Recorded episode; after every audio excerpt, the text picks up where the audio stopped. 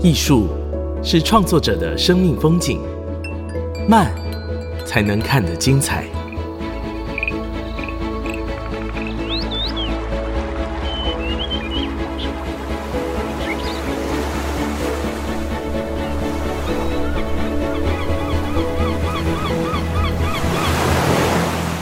跟着艺术慢慢走。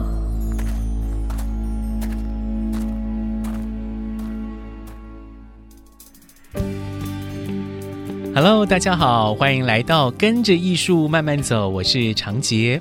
我们的节目呢是在每个礼拜三晚上七点播出，另外在 Apple、Google、Spotify、KKBox 这些 Podcast 平台上面都有上架，欢迎你订阅。我们先前曾经在节目当中跟大家介绍今年的浪漫台三线艺术季，我们邀请到艺术策展这个单元的总策展人林一华来跟大家分享整个策展的脉络。当中呢，有一件作品、哦，在开展之前，我就觉得这件作品很吸引我，很想亲眼去看看。这件作品呢，是在一个古道上面哦，这条古道是在新竹横山的墩子冲古道。这个墩子冲怎么写呢？墩啊是土字旁石墩的墩，子就是孩子的子，冲呢是左边一个金字旁，右边一个充满的充，哈，墩子冲古道。它是在横山临近三叉皮的一条古道，古道上面有一件作品叫做棱线，是建在一个古宅的遗址上，好像是让我们透过的这个作品，也感受到前人是如何生活的。好，所以我就一直把这个作品放在心上，也在今天邀请到创作艺术家许家珍来跟大家分享这个作品的创作故事。家珍好，各位听众大家好。棱线这个作品呢，我去看了，去看的那天下午啊，我坐火车到横山站，下车之后走到三叉皮这二十分钟左右的路程吧，我就已经是满身大汗了。然后呢，从这个三叉皮旁边的墩子冲古道入口走上山，一直到棱线这个作品，大概要。走十多分钟，上坡下坡，上坡再下坡，哈，就是呃这样上上下下，终于走到了作品。哇，看到了家珍的棱线哦，是用红砖跟玻璃砖所打造的轻腿的房子，底座的地方啊是红砖的部分，上半部呢是透明砖，好像让我们隐隐约约的看到了以前在这个地方的。张屋哈，这里是张屋遗址嘛哈，张屋的模样，但是呢，因为有透明砖的关系，所以又好像是处于一种现实跟过往交界的那种状态，哎，非常的有趣。而且最有趣的一点就是，因为这整趟过程哦，真的是。在大太阳底下进行的，爬上去再爬下来，整件衣服已经湿透了，我都可以从我的那个 T 恤上面拧出汗水来了。所以我我要跟家珍来特别分享，就是观赏的过程。我好像从这个观赏的过程也体会到，以前张屋的人，他们要过生活，他们可能要下山。到火车站这边哈，买一些生活用品，嗯、买一些农具，嗯、可能就要这样子，非常的辛苦。辛苦。嗯，请家珍来谈谈，为什么你会在墩子冲古道做这个棱线？因为在创作之前，你们会先进行地点的选择嘛，对不对？嗯。嗯，您那时候看了哪一些地点？最后为什么会选择在衡山这边创作？其实这个时间还蛮长，大概从去年九月。我们就大概要选在台山县的一些地点，参与的艺术家几乎也都会有去去好几个地方，好几个地方。那像是我那时候去东势林场，然后大毛埔，嗯，出黄坑、三湾、关西、竹东、北埔，其实每每个点我都蛮喜欢的，嗯，对，但就是觉得就少一个什么东西，对。然后后来策展人推荐了去横山。然后我觉得，嗯，好像看到了有一个面面俱到，都有我想象中我要我要的人事物，风景也好，或是地方的脉络。当然，最重要我觉得是人。人，对，我觉得横山的乡民们、村民们、在地的长辈是蛮开放的，然后也很热情。嗯，嗯，嗯，再加上地方的创生团队，衡山好事的陈志忠，我觉得他真的很努力的在经营那个地方。我觉得在他身上，我也感受到那个热情，所以我觉得，嗯，那那或许可以一起完成做些什么东西嘛？哈，对，嗯，因为衡山呢、啊、是蛮早开始就在做社区营造的。比如说，像是我在爬山的过程当中遇到了衡山社区发展协会的理事长陈崇义理事长，陈理事长就是一开始在地方做社区营造的推手。好、嗯，那他之后就有像是地方创生的衡山好事的团队这样子接棒，嗯、他好像就是一个生命体，可以继续在发展的一个状态。嗯嗯，对，会有新的一个视角。对，那，再会有新的世代的东西再再加进来，再加进来。嗯。嗯刚好又有这次台山县艺术季的活动，所以变成他们以前累所累积的东西，刚好可以衔接上。嗯、是，那衡山其实也蛮多地方的嘛，哈、嗯，你们在衡山也看了很多地方，那为什么最后会选在墩子冲古道的张屋遗址做创作？其实一开始也是我想要找一些像是红砖屋，哦，像废弃的红砖屋。但是要怎么做，其实真的还是得要进去，嗯，实地看了那才会知道。那时候志忠就带我说，嗯，他们两年前有跟千里步道协会一起整修了一个步道，啊、那里面有洋屋遗址，他蛮推荐的，嗯，他就带我去走那一趟。所以就等于像是跟他去探险 所以你们就走到那个墩子冲古道的洋屋遗址，洋洋屋遗址，杨家人的对洋屋遗址。对，听说这个过程很辛苦，草长到人的胸口，是不是？哦，真的是还蛮蛮有趣的，因为就那边。完全都没有路，志忠就在前面带路，帮你开路，那开路，然后拿拿砍刀，然后他说，嗯，他也才去过一次而已，所以他只能用很模糊的印象去、哦、去带我，嗯，然后我们可能就爬上爬下，然后最后走到最下面，穿过了溪谷，嗯，然后再爬上去，沿路也是会听到一些山羌的叫声啊，哦、然后他会跟我介绍一些动植物啊、嗯、的特色，以及像我们那时候就刚好经过了。感觉应该是山猪在那边挖完姑婆芋的一个痕迹，很大一片，然后那味道，那味道还蛮还重，很浓烈的。然后说，哦，原来这一区可能是他们的、嗯、的生活的地方。然后就我们就哦，我们就要赶快离开这个地方，这样。嗯嗯。然后后来就穿过了一片树林、杂草，哇，总算看到很漂亮的的洋屋。嗯嗯。对，然后我想说，哇，这个地方真的太棒了，这真的是我我想要的的那个房子。可是真的是比较可惜，是因为那个地点实在是太难抵达，对，所以我们就退而求其次，选择了洋屋的邻居张屋。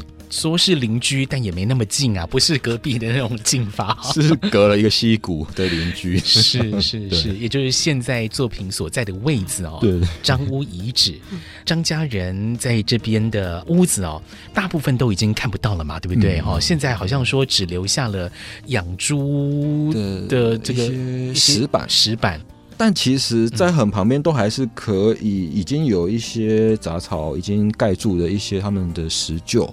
哦，或是石轮，哦、或是他们的屋瓦，嗯嗯嗯，对，或是一些石阶梯。但是常去爬古道的人，经过这个地方。应该会感觉到这边以前是一个人家，因为这个遗址这边有一大片的空地，加上旁边可能也会有一些以前留下来的居住的痕迹，哈，可以很明显的知道说，呃，以前这里一定是有人住。对，那你就在张屋遗址上面用砖块制造了好像是山的棱线一样，哦，又好像是一个房屋的断垣残壁一样，嗯。那为什么会选择用红砖、用透明砖来制造出这个棱线呢？因为其实，在台山县的浅山地区，它有很丰富的矿场的资源。对，那其实像墩子冲步道的周围，或甚至在这个步道，它的粘土的特性是很适合做砖头的，所以它在附近也有一座砖窑厂。如果说我们今天要进到三叉皮的时候，我们在路上会遇到。一间窑厂，那那窑厂在在地已经有非常久的历史。嗯嗯，对。虽然说红砖已经在这个时代，它不像过去是一个这么主要的材料了。可是，其实在过往开采的那个山坡，它那个景观其实还是还蛮强烈的对比，跟墩子冲古道比起来的话，当然透明砖它同时是想要呼应的是已经被开采过的山，像是消失的一个三棱线的感觉。嗯，对。但其实我觉得使用砖头这个材质，它必须得要去砌砖，那甚至它又要背到山上去。嗯嗯。我觉得这个背后的用意，其实是也是想要呼应早期先民他们劳动很辛苦的过程，是，只是说这次的作品，它其实是属于创作上的过程，它不太是像以前。实用性的功能上的方式，但是那个劳动过程其实是还蛮类似的哈、哦，对，那个身体的感觉还是蛮类似的。比如说陈崇义理事长他就跟我说啊，这些砖头啊，不管是透明砖、红砖也好，都是你们这样子亲自扛上去的啊。所以你可以想见，以前的人如果真的也要建造这样的房子，他们也是要经过这样的劳动过程啊，对呀、啊。所以这样的一个劳动过程，我们在观赏，就是我们身为观众，我们去看作品的那条路途。上其实也可以感受到这样的一个过程，就像我去看作品一样，汗流浃背，可以想见以往的人在这边过生活就是这样子，会流汗啊，满身大汗。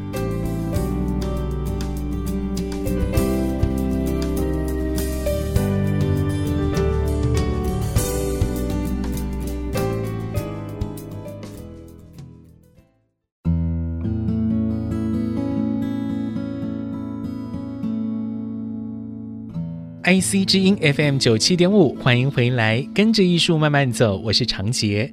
今天我们邀请到艺术家许家珍来跟大家分享他的创作故事。他在这一次的二零二三浪漫台三线艺术季当中呢，在新竹县横山乡这边的墩子冲古道张屋遗址，创作了棱线这个作品。用红砖以及透明砖来打造出像是山棱线，又像是一个青颓家屋的作品。透过这个作品，我们好像也看到了以前人的这个生活样貌、生活记忆。在这一次的创作当中，家珍非常认真，除了跟横山好事啊，也就是现在在横山这边进行地方创生的团队有很长时间的交流之外。也为了这个作品哦，特地找了杨家人哈，还有张家人的后代一起上山，听他们分享以前怎么生活的。嗯嗯，来跟大家分享一下好不好？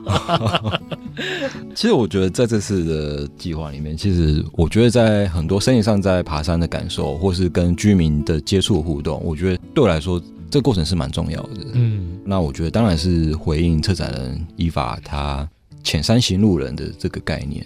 那时候在敦子冲步道看到了张屋和杨屋，然后想说，嗯，我还蛮想了解他们以前人是怎么生活，所以说请志忠帮我联系了杨屋的杨竹妹婆婆，然后还有张屋的后代詹秀云女士，是对，那我们就约好一天，我们四个人走上步道，然后听他们分享。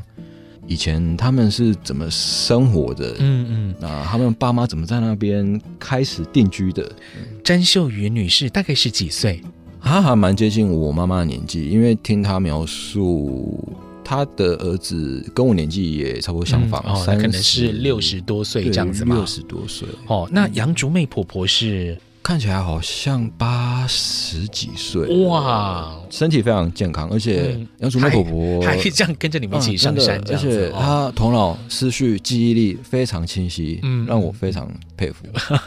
是，然后你们就跟着横山好事的志忠啊一起上山。哦，因为主要也是听詹秀云女士在分享她早期是怎么在那边生活，因为她已经五十年。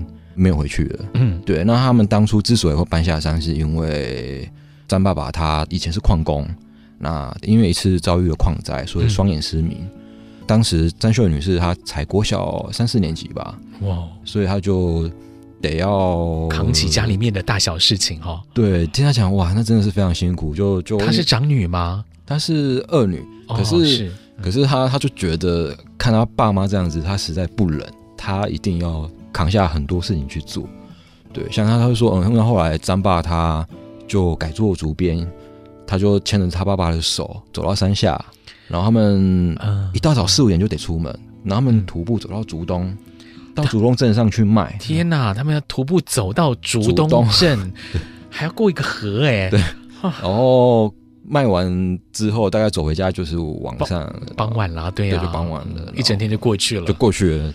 或甚至是他要帮忙一些农忙的事情啊，听这些其实是蛮蛮让人感动嘛，因为因为张秀女士的年年纪跟我妈妈还蛮接近，然后然后其实他们的成长经验也蛮接近的，所以我觉得或许这件作品的过程是非常辛苦，可是不知道为什么，其实完成这些作品之后，其实那些劳力其实我觉得都都不算什么，其实真的都不算什么，真的对于早期他们在这里生活的人，其实真的都还。是有的时候会听到长辈们哈说出以前的故事，真的是无法想象。尤其是小的时候，我们在听妈妈讲，我们都觉得说：“哦，有那么严重吗？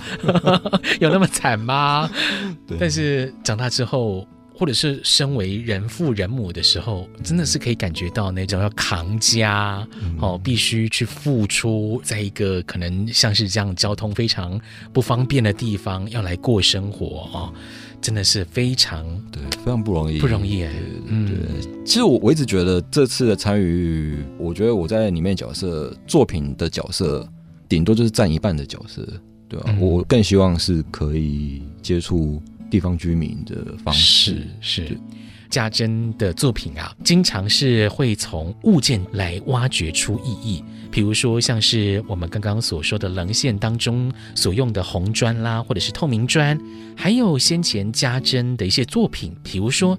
您有一系列的作品是第三纪念，嗯，这个作品呢，用公园里面可以看到的纪念碑，哈，纪念碑的底座，来进行后续的创作，嗯，或者是有一个也是系列作品叫 Lily Coco 哦，不知道大家对闽南语熟不熟悉？这个 Lily Coco 的意思就是杂物哈，杂乱。杂乱哈，杂乱的物件，类似这样的一个感觉嘛，哈。Lily Coco 这个作品呢，就是如同这个名称一样，用了许多的物件，水龙头。啦，电线啦，灯罩啦，哈，等等，去拼凑出一些可以发光的装置，放置在菜市场里面。感觉家珍是很擅长去挖掘这些物件的意义，然后去寻找它的这个文化历史脉络嘛，哈。你要不要跟大家分享一下，你是如何去从这些物件发展出你的创作？其实我觉得也是，就是做棱线。然后才想到，嗯，好像过往的作品，它都有个共同点，都会跟一些户外的空间的一些物质文化会有点相关。是，像长杰介绍的第三纪念，那大概是哇，大概已经蛮久以前，大概有十几年前的发想的作品。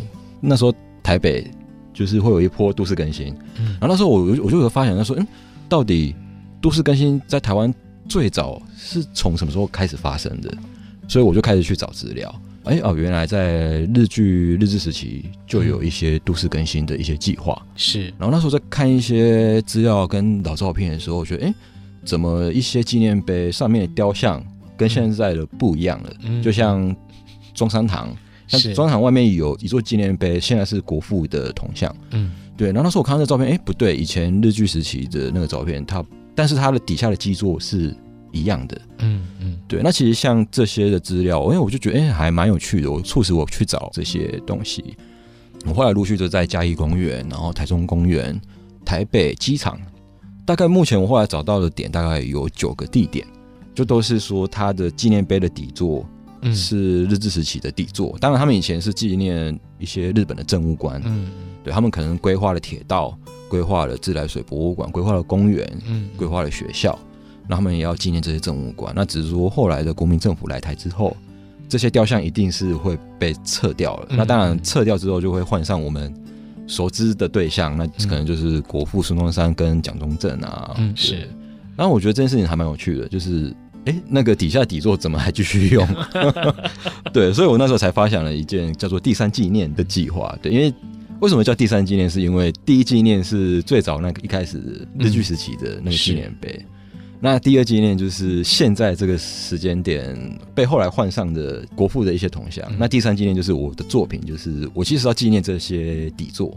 嗯，对，这些底座遭遇了不同的 改朝换代，改朝换代。那我觉得也是台湾很特殊的一个政治的象征啦，对，象征，符码象征，对啊。那其实像《Lily Coco》这件作品，其实是在花莲的一个菜市场，当时的策展人叫李德茂，他那时候就是要做一个跟菜市场这个场地有关系的作品。然后那时候我也是去花莲的一个大同市场，嗯，然后去场看。可是因为当时刚好疫情刚开始哦，所以哇哦，菜市场。这个地方也会变成当时很敏感的地方。对对，是是是。那那时候那个菜市场，我觉得还蛮有趣，是说它有一个水泥阶梯，然后它是用瓷砖铺的铺的，嗯嗯，那是摊贩的摊台这样子。但是因为因为那时候好像是听说那边要整修了，所以那些摊台都要拆掉。嗯，然后我觉得还蛮可惜的。然后我觉得那摊台看起来还蛮像是观众席，嗯嗯，蛮像看一个运动或是看一个剧场。可以给人家做的一个环境，这样，再加上那时候观察菜市场的摊贩，他们其实都会用一些他们的使用方式，其实就大概是我们台湾街道很常见的一些景观，就是我们会用一些很随意的一些物件去拼凑出我们想要即时要的功能。嗯嗯，然后这种方式我觉得还蛮感性的。对，就是哎，为什么这种材料会被他们巧手就做成一个东西这样？嗯嗯嗯嗯、所以那时候我想，哦，那刚好可以结合这个摊台跟跟摊贩他们那样的手法，嗯、很生活的手法去组一些台灯。所以家珍在观察物件的历史，嗯，它背后的形成的脉络，嗯，然后再去进行创作嘛，嗯，可以这样讲。对，所以其实我觉得。后来去再回想这些过程，我会觉得其实我跟这些物质的相遇，我并不是很刻意要去找寻这些。我觉得有些时候都是还蛮偶然的，很偶然，嗯嗯，蛮机运的方式。其实这种东西还蛮感性的，因为它就是，哎，为什么我们会注意到这个东西？它到底什么东西吸引了你的目光？那我们不要吸引了之后，我们再来进一步的去分析它怎么生成的，嗯，对，以及过程怎么样。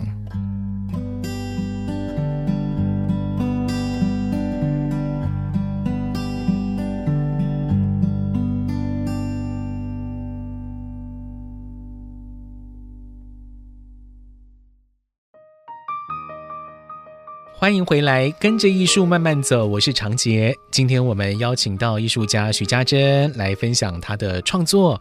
刚刚我们谈到了家珍很擅长从物件当中去挖掘意义，去凸显出它的历史或文化脉络，然后完成作品。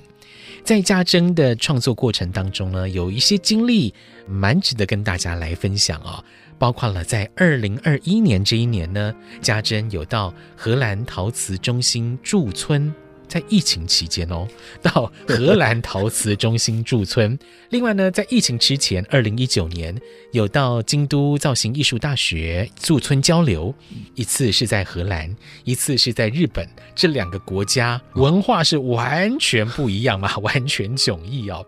这两个地方的驻村分别带给你怎样的一些学习呢？嗯，嗯，如果从最近的荷兰陶瓷中心的话，我觉得是一个近期让我算是冲击嘛。那陶瓷中心它算是一个很大型的制作的陶瓷工厂哦，那个工厂很大，很像是华山呃台北华山，那它就是以前的皮革工厂，嗯，嗯，那那后来就把它规划成为一个陶瓷工厂，那里面的设备真的是会让你 非常惊人。里面的是非常高档吗？呃，对，可以算高档，就那个窑很多又很大，然后 器材设备又很先进。哦，是。然后像那个又要一些又要房，整个又是非常科学化的方式在呈现给你。那如果是做陶瓷的人到这边来，一定会哦，他们很开心会发疯吧？他们说那只是一个陶瓷圣地。哦，是。那就是那边会有非常多不同专长的技师会来协助你去完成你的创作。呃，我们大家一起大概接触到十五位艺术家，然后发现，哎，其实大概一半以上的艺术家都不太是专攻陶瓷创作。你也不是嘛？哈，其实我也不是，我也我也是第一次去，当时哎，怎么会莫名其妙就甄选上了 这样子？然后后来后来就是去理解他们背后的营运的方式，我觉得，哎，这个方式其实还蛮有趣的，因为。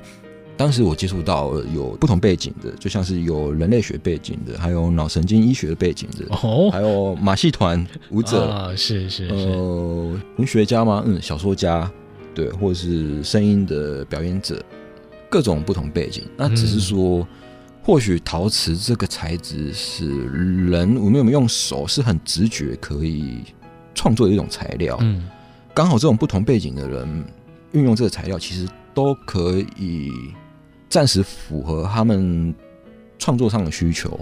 所以我觉得那时候是接触到所谓的跨领域，其实好像在那环境里面好像是很理所当然的，它就是个跨领域的环境。因为这个材料，假如技术不好，我们或许就可以跟那边的技师去沟通，那他可以协助我们怎么用各种不同方式去完成。嗯，但又可以保有我们既有不同学科的一些专业领域，在这个材料上去怎么去发挥，这样是。那驻村比较压力比较大是，其实就是我们那那时候那边的晚餐就是我们要。每位艺术家要轮流煮啊，是轮流煮啊。我们要排班，就是今晚谁谁负责？那谁的手艺比较好，谁的手艺比较差，就就一目了然了吗？就会被拿当做茶余饭后讨论讨论的话题。哦，今天比较不好吃。哦，今天谁煮的比较好吃？这样子是不是？哦、对，非常好吃，真的是会很大家会很开心了哈。对，因为那那个那真的会耗掉你一整天的时间。嗯，对，因为毕竟要准备十五个人，那甚至还有技师，他也会一起来吃。天哪！那就大家一起分享。那你煮了什么？你是属于煮的好吃的，还是被大家茶余饭后拿出来是谈论的？我我那三个月我全部都只煮咖喱饭，而且是还必须透过其他台湾的艺术家朋友去帮我完成。这个 OK 是就我觉得勉强过关。需要别人帮忙来一起煮完咖喱哈，对，我们都要互相支援，互互相协助了。对，对，对，那这个是在荷兰陶瓷中心驻村的经验嘛？嗯、另外是二零一九年在京都造型艺大，嗯，嗯，其实那时候会去，其实也是蛮有趣的，是因为透过北艺大关渡美术馆的一个甄选，然后那时候就选了京都艺术大学。其实模式跟台湾的艺术大学其实还蛮蛮、哦、类似的，什么科系，什么样的工坊。什么样的学生的分组分类都蛮类似的，嗯、只是说当然可能在京都嘛，就是会有生活上周遭环境会更京都的样子，就是一个古都嘛，对，就是个古都，一个文化古都，历史悠久，嗯，然后自然环境又非常好，嗯嗯嗯，对，那每天就是很惬意的搭公车去学校创作。然后阳光、空气、水都很好的环境之下，嗯，就很惬意的做，然后做完就下班回家，嗯嗯，或是去街上到处晃，这样就是一个步调非常缓慢，然后环境又非常轻松，然后那边学生又非常认真，然后也是另外一种压力，这样是也蛮有趣。这两个地方分别让你有怎样的收获，开启你怎样的一个视角或灵感？嗯嗯。我觉得驻村这个状态，我觉得比较像是在调节一些我们已经既有的一些模式。嗯，当然我们可以说啊，那你就是用旅行去替代也可以啊。对，没错，因为其实驻村最早的模式也其实还蛮像是艺术家透过旅行的方式去异国，然后就 long stay 的那种感觉嘛。对，那那你会暂时停掉一些你习惯的创作方式，你重新洗牌一下自己的思考模式或制作模式。嗯，当然，我觉得它不会是主要的创作的状态。嗯，对，它它可能只是一个过渡的阶段，这样。是，那你觉得你自己有什么东西被洗牌了吗？你刚刚讲洗牌，嗯、因为我觉得或许可以接触到，就是说，嗯、哦，原来世界各地有不同的艺术的体制，或是不同艺术家的生存的方式。因为毕竟在台湾要接触各种形式的艺术家，其实还是有限。嗯，嗯对。那那我觉得出去看，因为原来有些艺术家是这种方式在创作，嗯，他用这种方法，他用这种观点是在制作，他的背景是那样子，他的成长环境。这些其实都会影响一个艺术家的生产的的方式。嗯嗯，它就像是一个清空，然后又在装东西的过程吧。嗯，假设哈，我们是一个瓶子，我们要装其他的东西，嗯、总是要把自己身上的一些东西给倒掉嘛。哈对，感觉起来驻村的这个经验，就是透过一个异国的环境，嗯、然后让你产生这样的一个过程。嗯、那在家珍毕业之后的职业创作之路上。嗯 有没有一个你一直在反复思考的观念或者是想法呢？我其实我们说是创意关键词。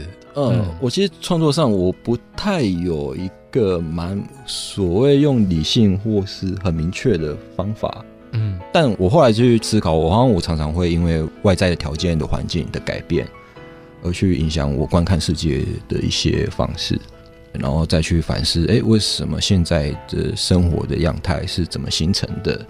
这些东西怎么会存在在那边？嗯，那它存在之前，它更之前的样貌是什么？当我们去反思这些时候，我我们就开始会进一步的再去探讨。那或许我觉得会跟我从小的成长环境有关，因为因为我小时候是在鹿港长大，那鹿港它其实就是一个，也算是另一种古都，是对，但是它古都的感觉又跟京都又不一样，因为在京都很多寺庙，它旁边都会有很多匠师，都随时在修复这些古迹，是。你会看到一些材料跟工匠彩绘啊，或是画木头啊，嗯、或是修、嗯、修屋顶。可是是像先前那个清水寺大整修吗？哈，对。嗯、那但是我从小到大在鹿港长大的过程，就是它总是会让让我觉得它有一点一直保有它的原样，然后我会觉得那个时间感还蛮有趣的。所以好像后来我就觉得，哎、欸，为什么我做的作品都有一种破破的感觉？但是我觉得那种破破的感觉不是真的，就是我要。做一个很破的东西，或者说我想要很怀旧，我觉得或许就是可能是灾难环境长大吧。嗯嗯、但是如果说真的要有一个所谓的关键字的话，以前在求学的时候曾经看的一本书是山本博士的一本书，那啊那他那本书叫《直到长出青苔》，然后它里面在描述一段，我觉得还蛮有感觉的。他书中在描述一段，就是关于日本候鸟与天皇，他在一次权力斗争，因为失败了，所以他就被流放到一座岛岛上。山本博士他很想要去亲眼看到候鸟与天皇他曾经看到的那面海，嗯、对，所以他就抵达了那座小岛，把它拍下他眼前的这个海景。其实，在那段描述我还感触蛮深，那我觉得好像跟我的。作品有点连结，那那我觉得那个关键字可能就是一些像是物质的潜意识，或是像空间的潜意识，对，就例如像是第三纪念的那种纪念碑，嗯嗯、它坐落在那个空间，那它会有它背后不同时间的历练，某种程度它就像是一个我们要去挖掘这个深层的意思是什么东西。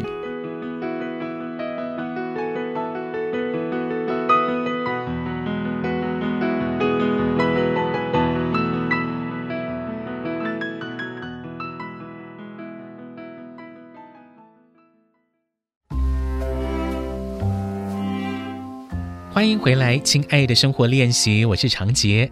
今天我们邀请到艺术家许家珍来跟大家分享她的创作生活。刚刚家珍在前一段节目提到的哦，日本摄影师山本博司他所写的书籍《直到长出青苔》哦，有谈到了日本后鸟羽天皇流放的故事。他流放的地点呢是隐岐岛，是位于日本的岛根县。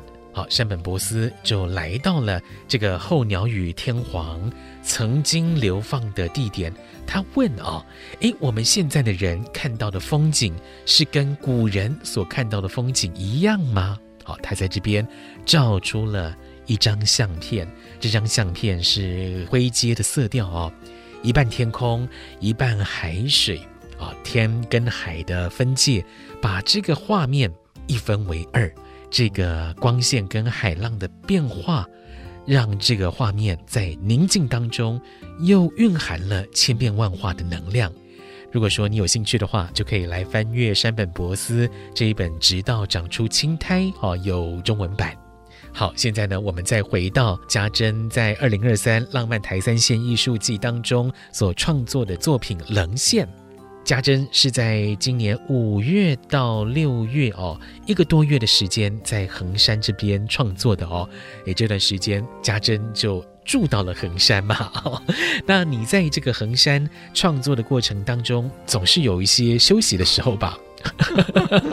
总是会有下雨的时候没办法工作嘛？嗯、那你那个时候做些什么？对，因为在五月它是刚好梅雨季，对对。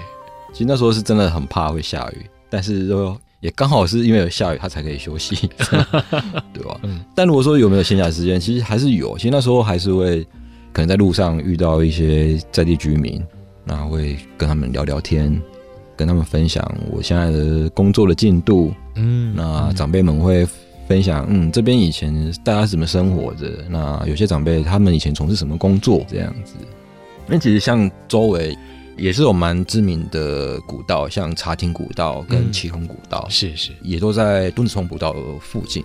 其实那个时候都是在闲暇的时间会会去晃的，或是说，嗯，附近还有关西、北埔、竹东，所以在闲暇的时候，除了 在家里休息，想要怎么做下一步工作哈之余，就会跟在地人来聊聊天，到处逛逛晃晃，走一走。算是更深度的来认识衡山，好，对不对？对，在这一个多月的时间，你有没有看到一些你很难忘的风景或画面呢？嗯嗯，在我比较印象深刻的是，我因为因为要进入到衡山，嗯，你要么是从关西进到衡山，要么就是从竹东嘛，要么就从竹东进进衡山。嗯、那那我觉得每次从很远的地方就会看到衡山那边，你就要准备去你工作的地方，然后就。那个远山，你每次去的那个远山的风景都不太一样，因为天气气候嘛，跟时间都不太一样。有的时候那个山岚，或是云雾，或是下雨，或是大太阳，那个每次山的层次看的远近都不同，颜色不一样。嗯，那再加上哦，可能下班了要离开横山了，那你在远离的过程，哎，哦，原来更远的山，它那边乌云一片，正在正在下雨，然后我就觉得哇，你。整个山脉好像都有非常丰富的一些生命或是自然正在里面发生。嗯、我不知道，我觉得很像是在观望宇宙星空的感觉。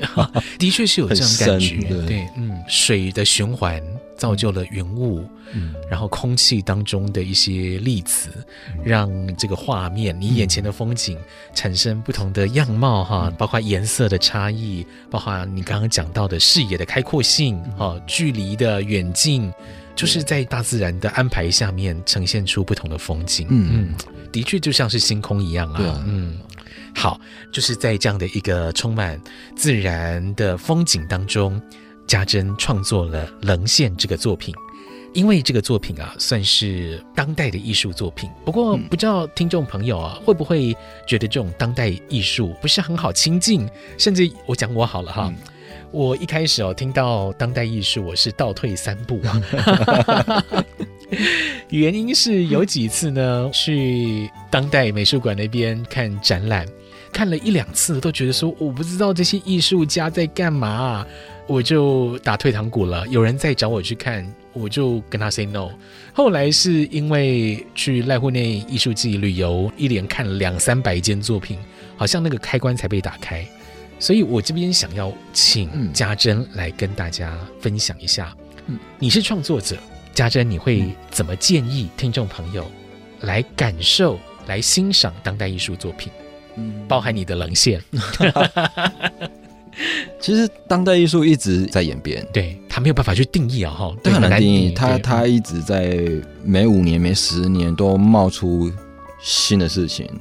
我觉得我总是应该说我，我我很少会用说我看不懂艺术，嗯，因为其实我我认为艺术它不是拿来懂的，它不是数学，嗯，对，它不是一加一等于二或三之类的东西，对。那他不是要来理解某些事情，因为就像作者意识这样的概念，那他作品已经是开放解读的过程，这样。那甚至所谓的美的定义也是一直被重新定义的过程，被挑战，对，被挑战。对，那所以其实我还蛮享受看不懂，我反而认为东西被看懂，我反而就觉得，嗯，那既然很无聊，对不对？你会觉得 东西一下就被人家看懂，好像。嗯，对，就是如果说我一下子都知道对方在干嘛 哦，那其实哦，那那就是这样子。嗯，对我反而还蛮享受那种看不懂。那之所以看不懂，是我们差异在哪里？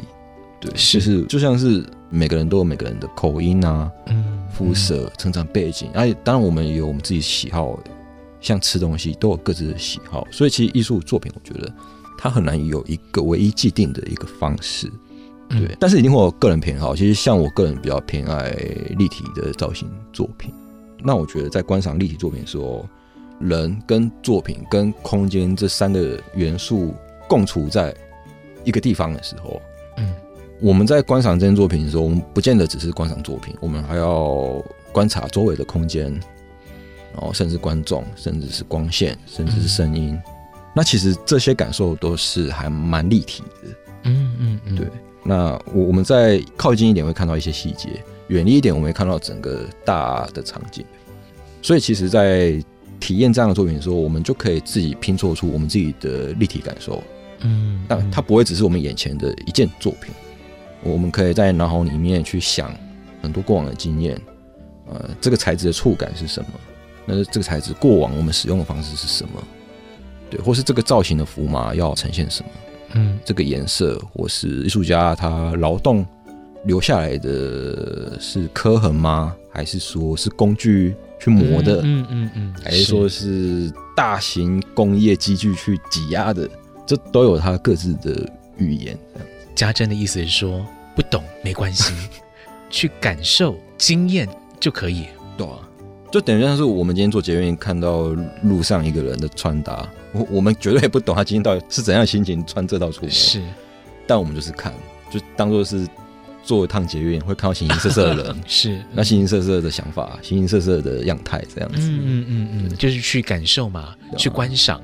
比如说像棱线，我看到的时候，我会想说，哎，以前的张家真的是长这个样子吗？他的这个红砖地基真的是以前张家乌厝的地基吗？还是他有变了什么样子？他在旁边长出了一棵树，我也想说，哎，这棵树是以前就留下来的吗？而且因为这棵树，所以家珍好像在这个地方就留下了一个空间，让树来表达它的姿态。啊，墙壁就往后退。留出一些空间，就是说，在家珍的棱线创作过程当中，考虑到了整个环境，考虑到了张家的遗址，考虑到了观众看到作品可能会想到的一些感受。嗯、那真的是也欢迎大家哈，就是。星期六、星期天的时候，走一趟哈，这个墩子 冲古道哈，我们就到横山嘛。横山这边我记得是有五件作品，嗯，对，有五件。尤其是墩子冲古道这边，蛮推荐大家，我们从三岔皮这边走进来，嗯、走上古道，然后再下山往韩屋博宫那边走过去哈，嗯、这样子大概走一趟一个小时内可以完成了，四十分钟，对哈，就可以一路看到三个作品，对不对？嗯、算是一个蛮好的假日。旅行行程又可以让大家流流汗，感受一下以前人是怎么生活的，然后呢，又可以看到三个很有意思的作品，包含家珍的棱线哦，很欢迎大家就透过这样的一个过程，然后来感受当代艺术带给你的刺激跟想法。今天非常谢谢家珍来到我们节目当中，谢谢家珍，谢谢谢谢长杰。